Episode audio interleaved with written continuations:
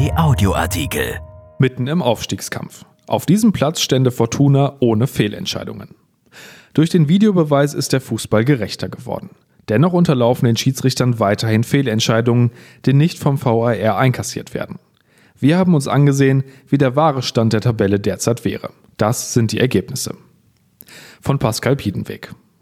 Der Videobeweis hat vieles gerechter gemacht. Falsche Absetzentscheidungen werden zurückgenommen und auch viele fragliche Elfmeterpfiffe oder Handspiele werden zumindest überprüft.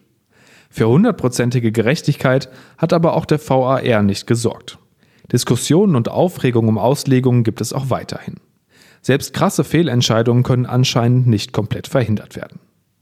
Bestes Beispiel dafür war der Strafstoß gegen die Würzburger Kickers. Als Torhüter Henrik Bohnmann den Ball vor dem Kieler Jesung Lee wegfaustete, Schiedsrichter Torben Siever fälschlicherweise auf den Punkt zeigte und die klare Fehlentscheidung durch Martin Petersen aus dem Kölner Keller nicht revidiert wurde.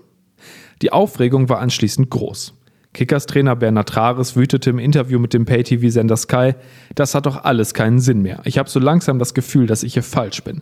Ja, ich bin hier falsch, wenn jede Bewegung sofort ein Elfer ist. Das ist nicht mehr meine Zeit. Dann können wir sofort Tischtennis spielen oder irgendwas anderes machen. Auch für Fortuna war diese Entscheidung bitter. Schließlich ist Kiel ein direkter Konkurrent um den Aufstieg in die Bundesliga. Laut des Online-Portals wahretabelle.de haben die Störche ganze neun Punkte zu viel auf dem Konto. Damit ist der KSV der Club, der am meisten von Fehlurteilen profitiert hat. Ein großes Pfund im Aufstiegskampf. Ob sich die Floskel bewahrheitet, dass sich im Fußball am Ende alles wieder ausgleicht, darf ob dieser opulenten Differenz zumindest angezweifelt werden. Zumal Fortuna eine der großen Verlierer ist. Neben Erzgebirge Aue und dem VfL Osnabrück wurden die Düsseldorfer am stärksten benachteiligt. Drei Punkte fehlen ihnen so im Tableau.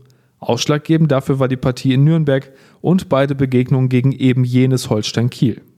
In allen drei Fällen handelte es sich um unberechtigte Elfmeterpfiffe gegen Fortuna. Was würde also passieren, wenn wir die Tabelle von den Fehlentscheidungen bereinigen würden? Sicher, das ist alles nur eine kleine Spielerei und hilft am Ende nichts. Dennoch ist es interessant zu sehen, wo sich die Rheinländer denn eigentlich tabellarisch aufhalten würden. Wir haben für sie genau das ausgerechnet. Klicken Sie sich durch unsere Bilderstrecke und schauen Sie, auf welchem Platz Fortuna stehen würde. So viel können wir bereits verraten. Die Elf von Trainer Uwe Rösler würde mitten im Aufstiegskampf stecken. Den Link finden Sie auf rponline.de. Erschienen in der Rheinischen Post am 12. März 2021 und bei RP Online. RP Audioartikel. Ein Angebot von RP Plus.